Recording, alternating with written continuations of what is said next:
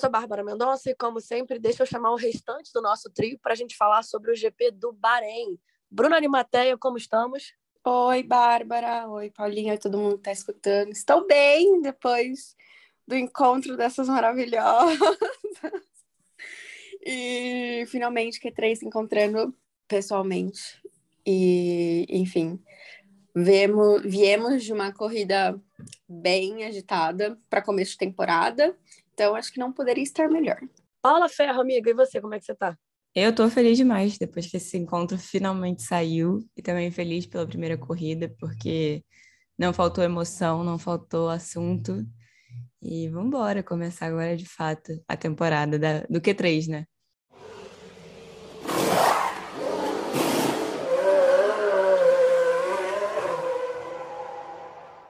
Como de costume, a gente começa esse episódio relembrando o top 10 do GP do Bahrein, que ficou assim: Vitória de Charles Leclerc, terceira vitória dele na carreira. Carlos Sainz em segundo, dobradinha da Ferrari 1-2. E Lewis Hamilton da Mercedes em terceiro. George Russell, agora um piloto titular da Mercedes, ficou em quarto, seguido por Kevin Magnussen de volta à Fórmula 1, Valtteri Bottas, Esteban Ocon, Yuki Tsunoda, Fernando Alonso e Guan Yu Zhou. O Guan Yu Zhou, inclusive, que é o único estreante do grid em 2022 e já começou essa experiência na Fórmula 1 na zona de pontuação, ele que é piloto da Alfa Romeo. A primeira pergunta do podcast hoje, eu acho que tem que ser essa. A escuderia Ferrari está de volta ou ainda está cedo para comemorar? Porque, nossa senhora, que fim de semana para a galera de Maranello, hein? É, na minha opinião, assim, uma vitória muito segura, muito dominante do Leclerc, e o momento em que ele freia lá para Deus me livre e força o Verstappen a perder o ponto de frenagem na curva, para mim é o mais lindo da corrida inteira. Aquilo ali é arte. E a Red Bull tentou o undercut para cima do Leclerc duas vezes, né? mas não deu certo. Pontos para a Ferrari, inclusive, pela reação rápida. Né? Na primeira, no primeiro pit stop, devolveram o Leclerc para a pista com menos de um segundo de diferença para o Verstappen, que foi o que proporcionou aquela briga tão boa ali por, por três voltas mas essa é apenas a terceira vitória do Leclerc na carreira, né? A gente vai ter que atualizar aquela narração he won in Spa, he wins in Monza, né? Porque ficou velha. Queria saber de vocês como é que vocês avaliam esse fim de semana do Leclerc e se a escuderia Ferrari está ou não de volta. Olha, parece que voltou. voltou para onde muitos falam que nunca devia ter saído, né? Eu concordo, é muito legal ver a Ferrari bem.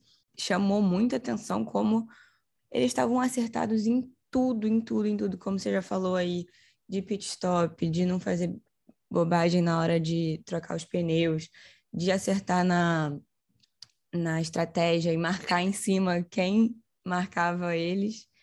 E do Leclerc também, sabe, muito focado. Eu achei também a, a manobra que ele fez. Eu confesso que na hora eu tava assim, mas meu filho, vai abrir a porta desse jeito para o Verstappen passar? Aí ele foi lá, né, deu o golpe de mestre, eu fiquei, ah, então é isso, né? Bonito de ver. Então, eu até participei do, do projeto Motor com o Lucas Santoy, que é nosso parceiraço aqui. Quem quiser ouvir, tá lá nas redes deles.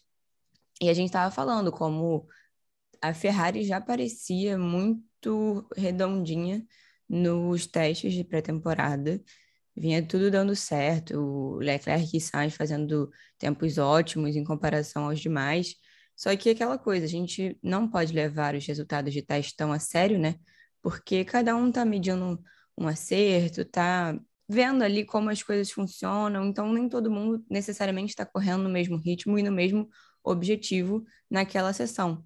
Então é difícil você tirar conclusões, né? É um pouco precipitado você tirar conclusões dali mas tudo indicava que a Ferrari estava tão estava muito bem, né? E no, as, os pilotos e os chefes de equipe no geral apontavam a mesma coisa. E eles entregaram de fato, assim, a gente olhava o carro e parecia que os pneus não se desgastavam. É uma coisa assim que até com já com uma certa expectativa me surpreendeu. Então, tomara que esteja realmente de volta, que não tenha sido uma coisa só de uma ou duas corridas, início de temporada, e que eles se mantenham aí na frente e que também a diferença, né, para as mais, demais equipes, que a gente vai falar um pouco mais para frente, diminuam. E muito bom ver o Leclerc de volta. Ele que ano passado teve uns altos e baixos, né? A gente viu ele conseguindo a pole em Mônaco, mas depois sem conseguir largar. Então, foi um fim de semana muito legal de observar o conjunto da obra da Ferrari. Eu assino muito embaixo no que a Paulinha falou. Acho que a gente. É, é, é, engraçado, assim, quando a gente vê e a gente escuta falar, ah, a Ferrari tá realmente melhor, o motor melhorou muito, e foram bons tempos na pré-temporada. Uma parte a gente não viu porque não foi televisionado, né? Só no Bahrein. É, e a gente fala, ok, tem uma certa expectativa. E aí, quando você vê aquela Ferrari na pista, e você olha como ela tem potência, assim, você fica. É, realmente tem alguma coisa diferente aí. Tanto que a brincadeira do motor adulterado voltou, enfim. Porque realmente é um carro que, quando você coloca do lado de outros carros, e aí a maioria dos carros do grid, incluindo Mercedes, como a gente vai falar daqui a um tempinho, é, é diferente, né? O carro parece que realmente tem uma potência a mais e, e é um carro que está sólido, né? A gente não viu nenhum indicativo de muito problema, nenhum indicativo de é, alguma coisa muito errada.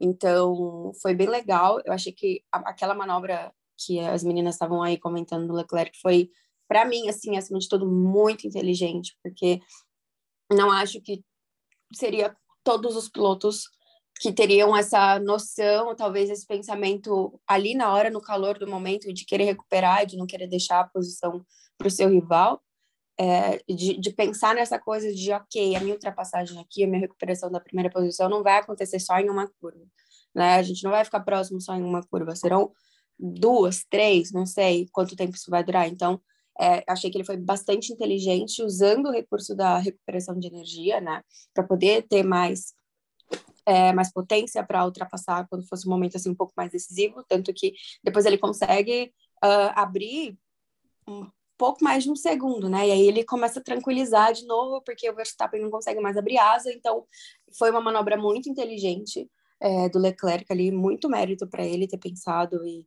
né, junto com a equipe, claro, e outra coisa que a Paulinha falou, que é uma coisa que eu diria que nos últimos anos a gente não está acostumada é ver a Ferrari acertando em todos os pontos, né? Porque a Ferrari sempre foi aquela equipe que a gente reclama de estratégia.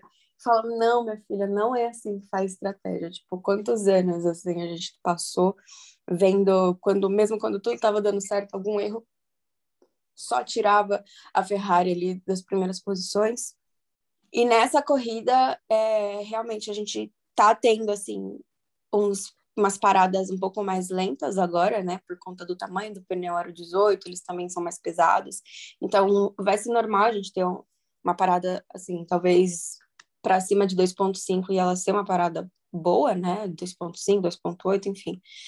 E a Ferrari conseguiu paradas muito boas, né, em relação a esse tempo que vai começar a ser o padrão. Então, foi um final de semana em que ela realmente acertou tudo. Acho que é um modelo de coisas acertadas que ela deve seguir assim para a temporada. Falamos então do Sainz, porque a gente já discutiu aqui várias vezes esse entrosamento da dupla da Ferrari, né? Mas uma dobradinha, um, dois, né? Poderia até ser um primeiro e um terceiro colocado, mas uma dobradinha, primeiro, segundo, logo na primeira corrida do ano, já traz um gás enorme, né? A gente lembra que, que nós tivemos um safety car na pista por causa da batida do Gasly. Eu fiquei, confesso, bem arrepiada por ter sido no mesmo lugar que o Grosjean, apesar de não ser nem remotamente tão grave, né? Mas depois do safety car rolou a relargada e foi nesse momento, principalmente, que o Sainz se estabeleceu como uma pedra no sapato do Verstappen, porque, né, uso certeiro, muito certeiro ali da asa móvel, toma a segunda posição do Verstappen a quatro voltas do fim, né? o Verstappen, que já vinha perdendo o desempenho, é, falou durante a corrida várias vezes sobre problemas no volante até, né? Acaba abandonando a corrida. E um pouco tempo depois, o Pérez roda, né? Que acaba até resultando em zero pontos para a Red Bull, que a gente vai falar mais para frente. Mas queria que vocês falassem um pouquinho sobre o Sainz nesse fim de semana. Bom, o Sainz é um piloto que eu tenho muita expectativa para esse ano, porque o ano passado eu achei que ele foi muito bem. Foi um dos pilotos que eu mais gostei de ver assim, em relação à evolução, em relação a saber administrar o carro que ele tinha da Ferrari no ano passado, de confiança, enfim, tanto que ele terminou a temporada na frente do Leclerc, né? Óbvio, uh, o Leclerc também teve esses altos e baixos, como a Paulinha até já comentou, mas eu achei que realmente ele foi uma peça bem importante ali para a Ferrari. E esse ano eu acredito que ele também vai ser esse piloto que vai andar um pouco mais na frente também. Ele mesmo falou que nessa primeira corrida, né, ele não estava 100% com o acerto do carro, que ele ainda está se adaptando, né, não, ainda não foi aquela é, adaptação completa, o completo domínio do carro. Ele deu entrevista falando isso, é, mas ele foi bem, né? Eu acho que o fato dele ter ido bem na relargada, tudo bem, um safety car, são condições diferentes, mas ele ter ido bem na relargada a ponto de conseguir pegar a posição do Verstappen antes do Verstappen, ou pelo menos só no comecinho dos problemas do Verstappen, é, já mostra que não só a Ferrari vem forte, mas também o Sainz está sabendo controlar isso mesmo que não esteja 100% é, ligado, assim, vamos dizer, né, no carro. E é uma aposta da Ferrari também, né, porque essa semana saiu que na imprensa gringa que a Ferrari já tem um acordo verbal para renovar com o Sainz. Daria tudo certo só para assinar o contrato dele, não sei se por um ano ou por alguns anos mais. O, o Leclerc tem contrato até 2024, né? Provavelmente para estender isso também. Então, eu acredito que a Ferrari aposta nessa dupla Leclerc e Sainz, que deu muito certo no ano passado, e que esse ano, com esses novos motores, novos, novas regras, né? esse motor novo da Ferrari que está bem potente talvez seja uma aposta aí para os próximos anos. Mas, em resumo, é, acho o Sainz um ótimo piloto, acho que ele foi esperto na relargada e que tem aí uma temporada inteira para ele conseguir até uma vitória. Só para A gente está falando... Ai, foi mal, amiga, esqueci que você não tinha falado antes. Eu tô tão acostumada com a hora. Paula, Bruno. Só para complementar, e, o que eu achei muito legal de ver no Sainz é que, apesar dele ter ficado atrás do Leclerc, tanto no, no, na classificação, que ele conseguiu o terceiro lugar, quanto na corrida, era a percepção que ele era plenamente capaz de fazer o mesmo, que foi ali, como a Bruna falou, por falta de um, um finzinho de adaptação a esse novo carro. E que bota já uma expectativa para as próximas corridas de, cara, quando ele tiver 100%, será que a primeira vitória vem, sabe? Tomara que venha logo. E um ponto interessante também, para pensar na, na, toda a situação dele com o Verstappen na relargada, é uma entrevista do Alonso, que ele disse depois da corrida que os carros novos realmente facilitam muito a perseguição a quem está na frente, mas que talvez a ultrapassagem ainda tenha alguma dificuldade, que não tenha melhor, talvez não tenha melhorado tanto de fato. Então, é importante, assim, para a gente ficar de olho em todas essas jogadas que a gente ainda vai ter por aí e medir, assim, o quanto mudou e o quanto é braço ali do cara. E acho que isso é bem interessante. Eu acho que o. Sabe, tem o um empurrãozinho da relargada, mas é, é da pessoa mesmo. Acho que não, nem todo mundo seria capaz de fazer. E assim como a Bruna, e acredito que a Bárbara também, tenho grandes expectativas pelo Sainz, porque o que ele conseguiu fazer no passado, chegando em equipe nova e carro diferente, eu espero que ele consiga entregar ainda mais. Agora que ele já está muito mais ambientado, já confortável, também teve seus pódios ano passado. Então, acho que vem coisa boa por aí, espero que venha. A gente está falando aqui da escuderia Ferrari, mas pode deixar aqui no final desse episódio, mais para frente, né? A gente vai falar dos motores Ferrari que certamente são aí um outro tópico de discussão com muita coisa para a gente falar. Agora, que fim de semana para as duas principais forças da Fórmula 1, hein? No fim das contas, a Mercedes conseguiu um P13 e um P4 na corrida, mas foi um resultado bem surpreendente pelo desempenho nos treinos. E eu acho que a gente pode cravar que muito além do imaginado, né? Surpreendeu muito a Mercedes conseguir um terceiro e quarto lugar, né? Que caiu um pouco no, pé, no colo dela, porque as Red Bulls abandonaram. Mas o que me surpreende é ver um P3 e um P4 ser tão comemorado como foi, porque realmente era muito inesperado por eles. E o Hamilton já falava, né? Ele cansou de falar depois dos testes que eles tinham problemas que não eram problemas que seriam facilmente resolvidos, que não ficaria tudo perfeito para essa estreia no Bahrein. E realmente não ficou, né? A gente vê que a Mercedes fica um pouco atrás na classificação e fica um pouco atrás em potência na corrida mesmo. A Ferrari e a, e a Red Bull, antes de ter problemas, né? Bom frisar, vinham com uma força de, de motor mesmo que a Mercedes não conseguia entregar. E isso é, assim, preocupa, né? É uma grande preocupação para eles e também é estranho de ver acontecendo. Mas, ainda assim, eles pelo menos não tiveram problemas de confiabilidade, né? O carro conseguiu ir do início ao fim sem maiores problemas, mas a gente sabe que tem algo faltando aí, né? Eles estão ainda se acertando e para... tudo, tudo indica que não vai ser tão rápido. O próprio Toto Wolff falou que ainda vão ser algumas corridas aí até eles encontrarem a chave final da questão.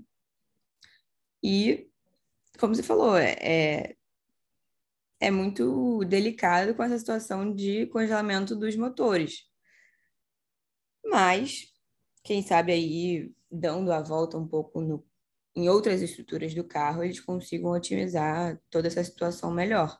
Mas a gente sabe também que o, a gente tem um, um, cara chegando, né, na equipe, no carro novo. Quer dizer, vamos corrigir. Todo mundo está chegando nesses. Todo mundo está estreando nesses carros, né? Todo mundo também está partindo do zero.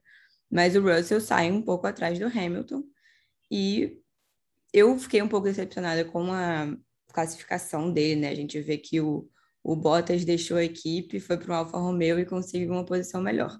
Mas eu achei que a corrida dele não teve muito, não deixou nada a desejar, sabe? Então, para concluir, acho que com o que a Mercedes tinha disponível no momento, eles conseguiram aproveitar de tudo, sabe? É engraçado que há um ponto positivo e um ponto negativo da mesma situação, né? O ponto positivo é Mercedes conseguiu o máximo provavelmente que ela poderia ter, melhor que isso, só se tivessem quebrado Ferrari e Red Bull, né? Então ela conseguiu o máximo que ela poderia ter, somou pontos, não teve nenhum problema de falha elétrica ou de motor. E o ponto ruim é que essa é mesmo a performance do carro sem nenhum problema, né? Então, é, é, a gente está bem desacostumado a ver a, a, Mercedes nessa situação, tanto de pista quanto de discurso, né? Lá no, nos, nos treinos da pré-temporada, o Hamilton falava: olha, a gente não tá com carro para brigar por vitória no momento. E todo mundo falava: nossa, o Hamilton tá blefando, né?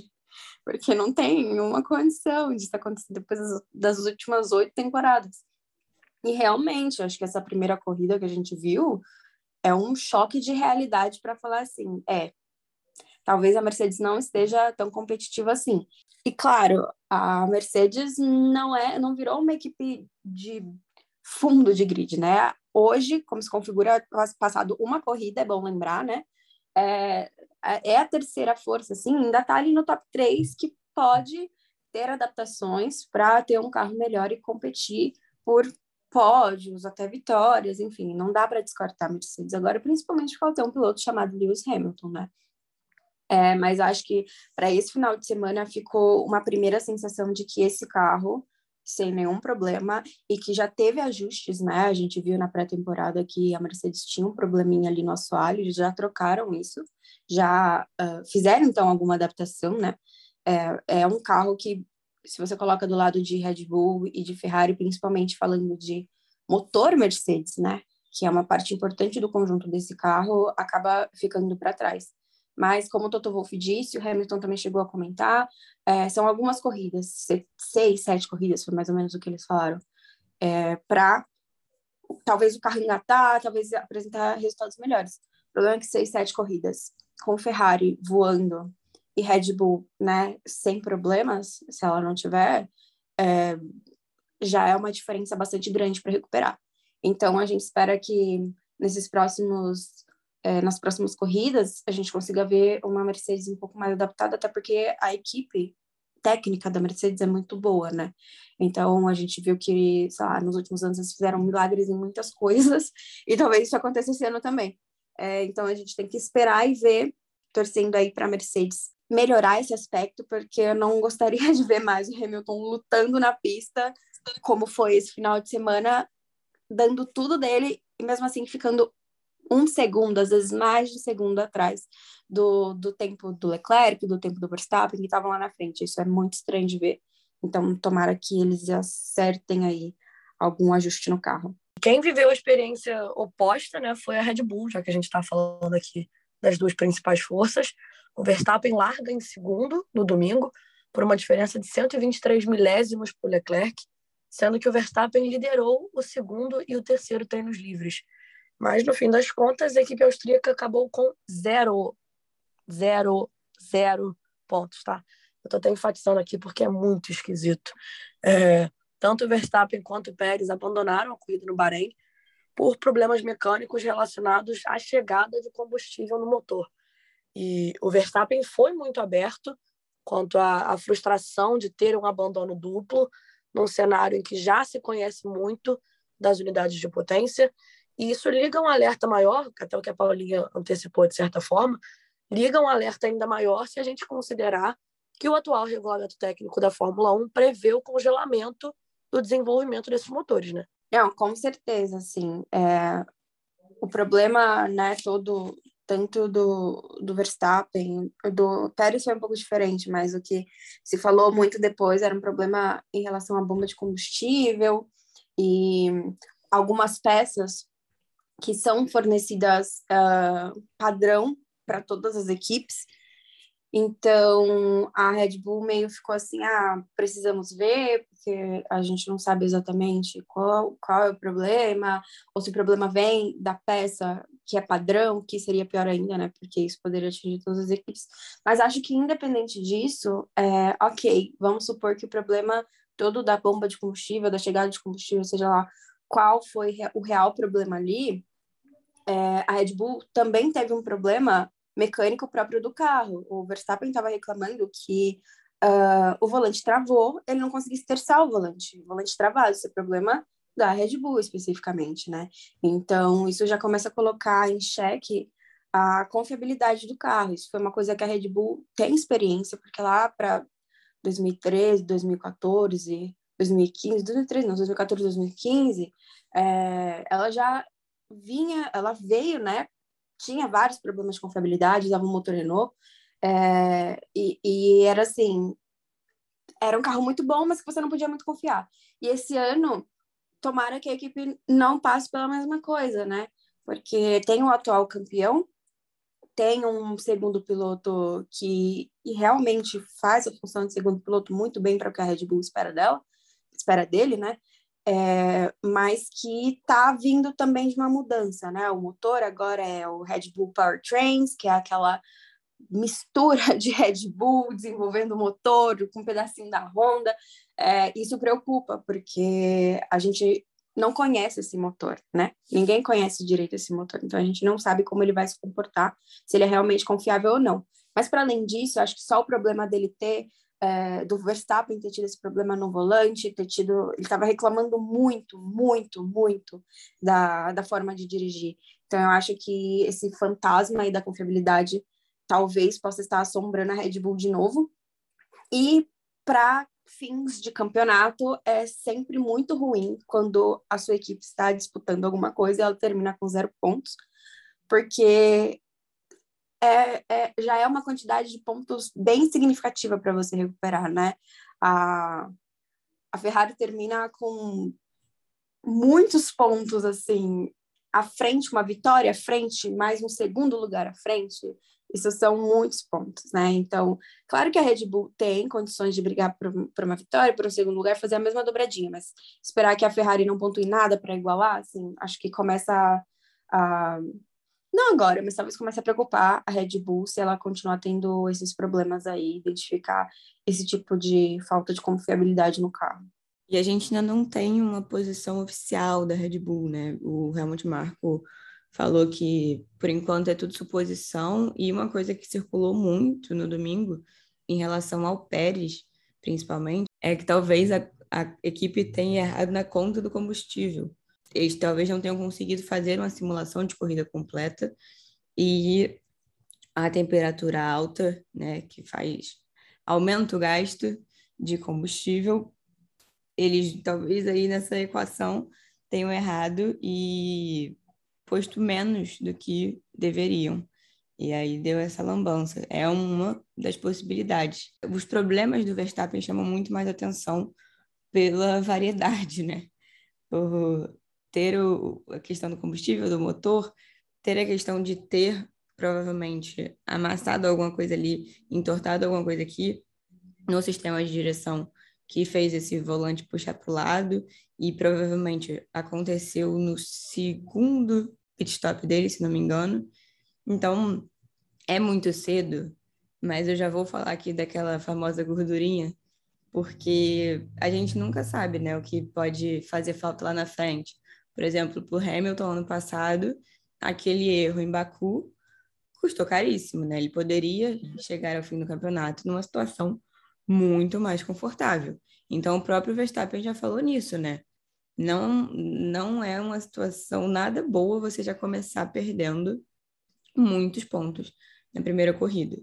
Agora, tomara que, assim, para o bem do campeonato e para o bem da estratégia da Red Bull, que isso seja facilmente resolvido, né? Porque também é ruim a gente ver equipes largando assim, né? Tendo que deixar a corrida antes do fim, porque a gente, a gente perde, né? No fim todo mundo perde. Só não perde a Ferrari. Queria destacar o primeiro selo Paula Ferro de gordurinha nos pontos do campeonato. Quem não ama a gordurinha, né? Agora, falemos dos outros destaques, porque eu acho que tem muita coisa legal para a gente abordar sobre esse GP do Bahrein, inclusive o motorzinho da Ferrari, a questão dos motores no geral, né? Como a gente vem falando aqui, vai ser uma questão constante ao longo dessa temporada. É, mas foi uma corrida muito positiva para os carros de motor Ferrari no geral, né? Que inclui ali as duas Ferrari, obviamente, a Alfa Romeo e a Haas. Eu já até fazendo um, um comentário rápido aqui, eu tenho um pouco de preguiça da forma que as equipes de Fórmula 1 não largam certos ossos. Então, eu não fui 100% favorável à volta do Kevin Magnussen, ainda que eu saiba que existe uma questão financeira por trás da vaga, com a perda de patrocínio da Uracali, que né, era o patrocínio do pai do Mazepin, mas eu confesso que foi muito legal para mim ver o Magnussen chegando em P5, né? Tomara que seja uma temporada tão boa para ele quanto foi 2018.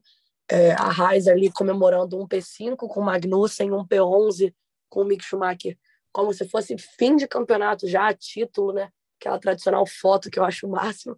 Sem contar que a filhinha do Magnussen, a Laura, é a coisa mais fofa que eu já vi na minha vida. O bebê mais fofo de todos os tempos, da história desse planeta. Eu sou muito apaixonada por ela, gente. Não tem como. É um grande ponto alto para mim do retorno do Magnussen. da volta do Magnussen. É isso. Mas, meninas, eu queria ouvir de vocês. O que, que vocês tiram de destaque? É, positivo, negativo? Eu concordo super. Eu acho que o grande ponto do motor Ferrari que a gente vê é não só a Ferrari indo muito bem, mas a Haas indo para o Q3 e a Haas terminando no top 5, né? Porque quem lembra da Haas no passado sabe que aquele carro era um desastre completo, né? Não andava, não tinha potência, terminava 30 segundos atrás de muita gente. Então, assim, acho que esse foi um ponto muito significativo, assim, para mim, é, de que esse motor realmente tá no caminho certo, assim, vai se beneficiar desse congelamento até 2026, né? É, mas eu queria também destacar, dentro desse mundo motor Ferrari aí, que a Alfa Romeo também é, foi, foi bem, né? Assim, o Bottas correndo como se estivesse na Mercedes, porque no final das contas ele conseguiu resultados bem semelhantes do que quando ele estava na Mercedes, né? Terminar, largar em sexto, terminar em sexto. É, e a estreia do, do Joe, assim, sólida demais, né?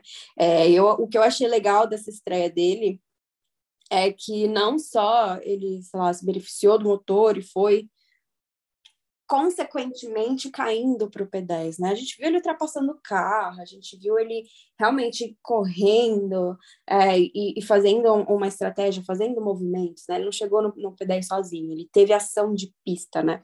Foi uma estreia muito boa, achei, assim, é, uma performance bem boa do chinês.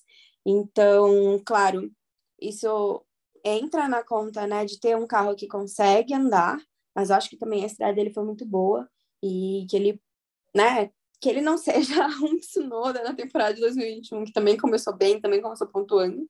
Tsunoda que pontuou, por sinal, né, nessa corrida de, do Bahrein. É, mas que ele tenha uma, uma temporada mais sólida, assim como novato, é, para continuar nos pontos, continuar, né, aproveitando, usufruindo da potência que esse motor Ferrari pode dar para a Alfa Romeo esse ano. Eu vou ficar um pouco por conta dos destaques negativos desse fim de semana. E um acho que é bem brevezinho, a gente acabou, acho que não enfatizando, mas da Red Bull esse fim de semana apenas um carro terminou a corrida e nos pontos, que foi o Tsunoda, como a Bruna acabou de citar, porque né, o Gasly também teve um problemão, um incêndio que a Bárbara citou lá no início, e foi bem feio, assim, mas ele saiu sem maiores problemas. E a McLaren, né, galera? Que andou lá no fundo, não saiu do fundo. e por lá ficou, e por lá parece que ainda vai ficar um tempinho antes de conseguir se recuperar. Tem um fator motor Mercedes, porque ao contrário do motor Ferrari que a gente viu aí indo bem com a própria Ferrari, com a Haas e com a Alfa Romeo, a gente viu só a Mercedes conseguindo tirar algo, né? Porque as outras equipes que também utilizam, que são McLaren, Williams e Aston Martin, não conseguiram grandes feitos, não conseguiram emplacar. Então, lógico que não é só isso. A própria McLaren já tinha dito antes do Bahrein, quer dizer, durante os testes, que tinha problemas com superaquecimento de freio e que isso dificultava muito e que isso não era também um problema que seria rapidamente resolvido.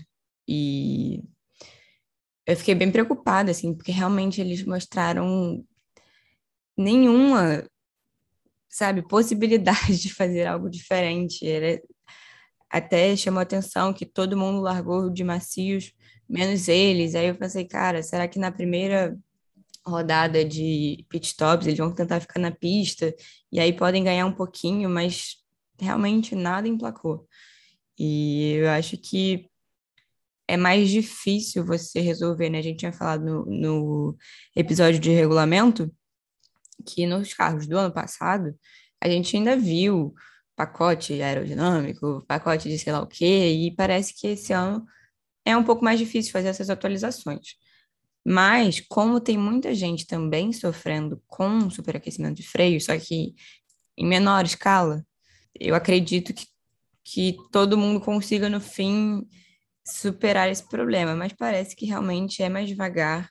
E o Ricardo ainda estava lidando com consequências da Covid, né, que ele teve logo antes, perdeu os testes do Bahrein, e ele falou que não estava 100% lá, então tomara que, diferentemente do Hamilton, né, que teve sintomas da Covid longa, que te debilita por um tempo maior, como o nome já entrega, tomara que o Ricardo não sofra mais com isso, porque é, piora ainda mais a situação e a gente também não quer ninguém, ver ninguém sofrendo desse jeito. Sei que eu não acreditei quando foi falado ali nos, nos testes que a Haas está, era uma ameaça à McLaren e que passaria a McLaren. Eu até falei, já citei o, o episódio que eu falei no Projeto Motor, eu falei, ah, acho muito difícil alguém dar esse salto. E aí estou aqui admitindo que quebrei a minha carinha. E só para engatar nesse mesmo assunto, eu acho que é muito frustrante, né? Você, a, a McLaren passou por problemas recentes, né? Em que ela estava sofrendo também. Veio uma troca de motor e aí ela se reergueu. E o ano passado a gente viu uma McLaren que chegou a lutar pelo terceiro é, lugar no Mundial de Construtores com o Norris, né? Então a gente esperava que esse movimento fosse crescendo em direção à McLaren voltar ao topo de novo porque o ano passado realmente é, ela, ela, tinha condições, né? A gente viu que ela não, não ficou tão bem classificada muito por conta do, do Ricardo, que teve muitos problemas, mas o Norris nas primeiras corridas estava voando, assim. É, então, quando a gente vem para 2022 e a gente vê o Ricardo lá em 17 brigando para ultrapassar uma Williams ou alguma coisa assim, acho que a gente lembra, né, de anos assim, 2015, 2017, que foram bem ruins, é, e, e, é bem frustrante, assim, para uma McLaren que parecia estar em ascensão, né.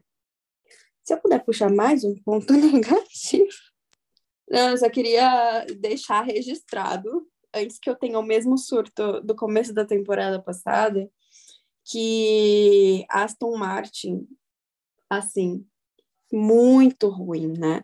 Huckenberg substituiu o Vettel, o Vettel tá, tava com Covid, né?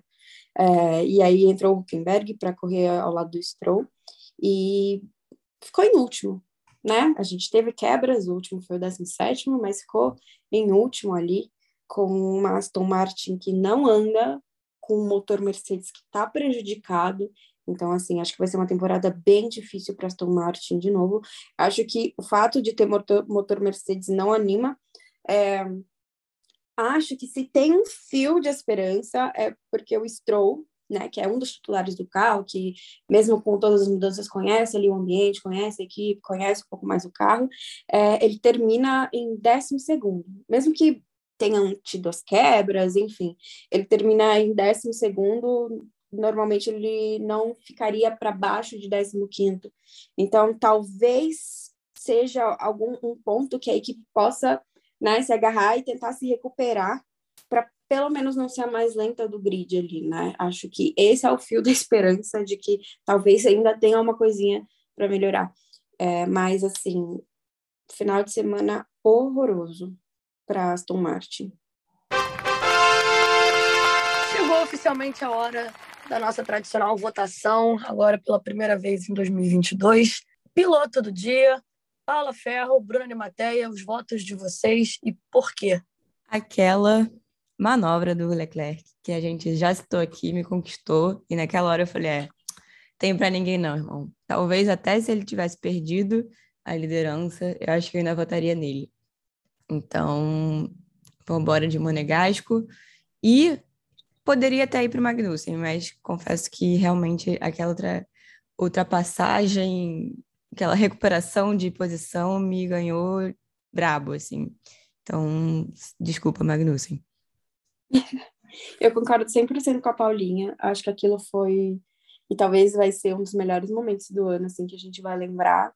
É, inteligência, cara, inteligência e frieza de entender que existem mais curvas e que ele está perto o suficiente para dar o golpe. Então, aquilo ali para mim foi foi o trunfo da vitória dele. Então, meu piloto do dia também é Leclerc.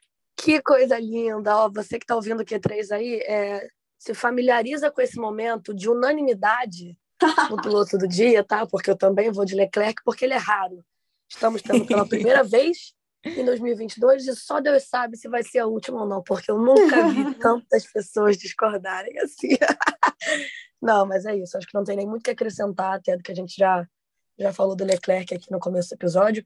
Meu piloto do dia também. Então, parabéns aí, Charles Leclerc, piloto do dia do melhor podcast do país. Pronto. so, box, box, box, box. Q3 está chegando ao fim, mas semana que vem tem mais já estamos em semana de corrida de novo, porque nesse domingo a Fórmula 1 vai para a Arábia Saudita, para o segundo grande prêmio da temporada na cidade de Jeddah. E no pós-corrida, claro, a gente vai discutir tudo aqui no Q3. Então, Bruna Matéia, Paula Ferro, amigas, até semana que vem. Um beijo grande. Um beijo, estaremos juntos para a corrida na Arábia Saudita. Já deixando um ponto para a gente ficar de olho, algumas partes das, da pista foram modificadas, eles alargaram umas partes. Então, talvez as coisas sejam um pouco diferentes do ano passado. É, mas é isso, estamos felizes que a temporada começou, porque o Q3 começou. E para quem quiser me seguir nas redes sociais, além do, do Q3, óbvio, arroba Q3pod, eu sou arroba underline, e estarei por lá falando muita coisa. beijo. Um beijo, meu povo. Queria dizer que assisti essa corrida com Bruna e Maté aqui na minha casa. Se as próximas é corridas não forem tão boas, a gente vai ter que trazer essa mulher para o Rio de Janeiro de novo, tá? Então, já deixo todo mundo avisado aí para quem quiser colaborar com a vaquinha pelo bem da nossa temporada, tá certo? E também eu quero trazer uma lembrança que, apesar de Bárbara Mendonça não ser feita pelo Fantasy, eu e Bruna Arimaté estamos lá. O link é está no nosso Nossa. perfil do Twitter. Convido todos a se juntarem conosco, porque eu deixei a desejar nessa primeira rodada, mas tenho muita esperança na minha recuperação. Quem quiser debater isso comigo no meu Twitter é arroba, underline, Paula Ferro, underline, e a gente se vê por aí. A Paula gosta, vocês viram que a Paula encheu a boca para falar que eu não sou muito fã do Fantasy, né? Mas o link da nossa verdade. liga. É isso, o link da nossa liga do Q3 está aqui na descrição do episódio, como sempre. É, não esqueçam de seguir a gente lá no arroba Q3pod no Twitter. Eu sou Bárbara Mendonça, obrigada pela companhia por mais uma semana, mais um episódio. Quem quiser me achar lá no Twitter é arroba Bárbara Mendon. E antes da gente terminar, só uma notícia rapidinha. Antes da gente terminar, uma notícia rápida, antes do nosso adeus definitivo, caso você tenha perdido. A W Series confirmou a lista das 17 mulheres que vão disputar, das 17 pilotos que vão disputar a categoria em 2022. E nós teremos mais uma vez a participação da brasileira Bruna Tomazelli. Fica aqui o nosso desejo de muito sucesso para Bruna. Se você ainda não viu o nosso papo com ela aqui no Q3, volta nos episódios porque vale muito a pena. E já deixo aqui registrado também, alô Bruna, te queremos no Q3 de novo. Muito sucesso aí nessa temporada que, que começa. Q3 volta na semana que vem. Não deixem de seguir a gente lá no Twitter, no arroba Q3pod. Muito obrigada pela audiência e tchau, tchau.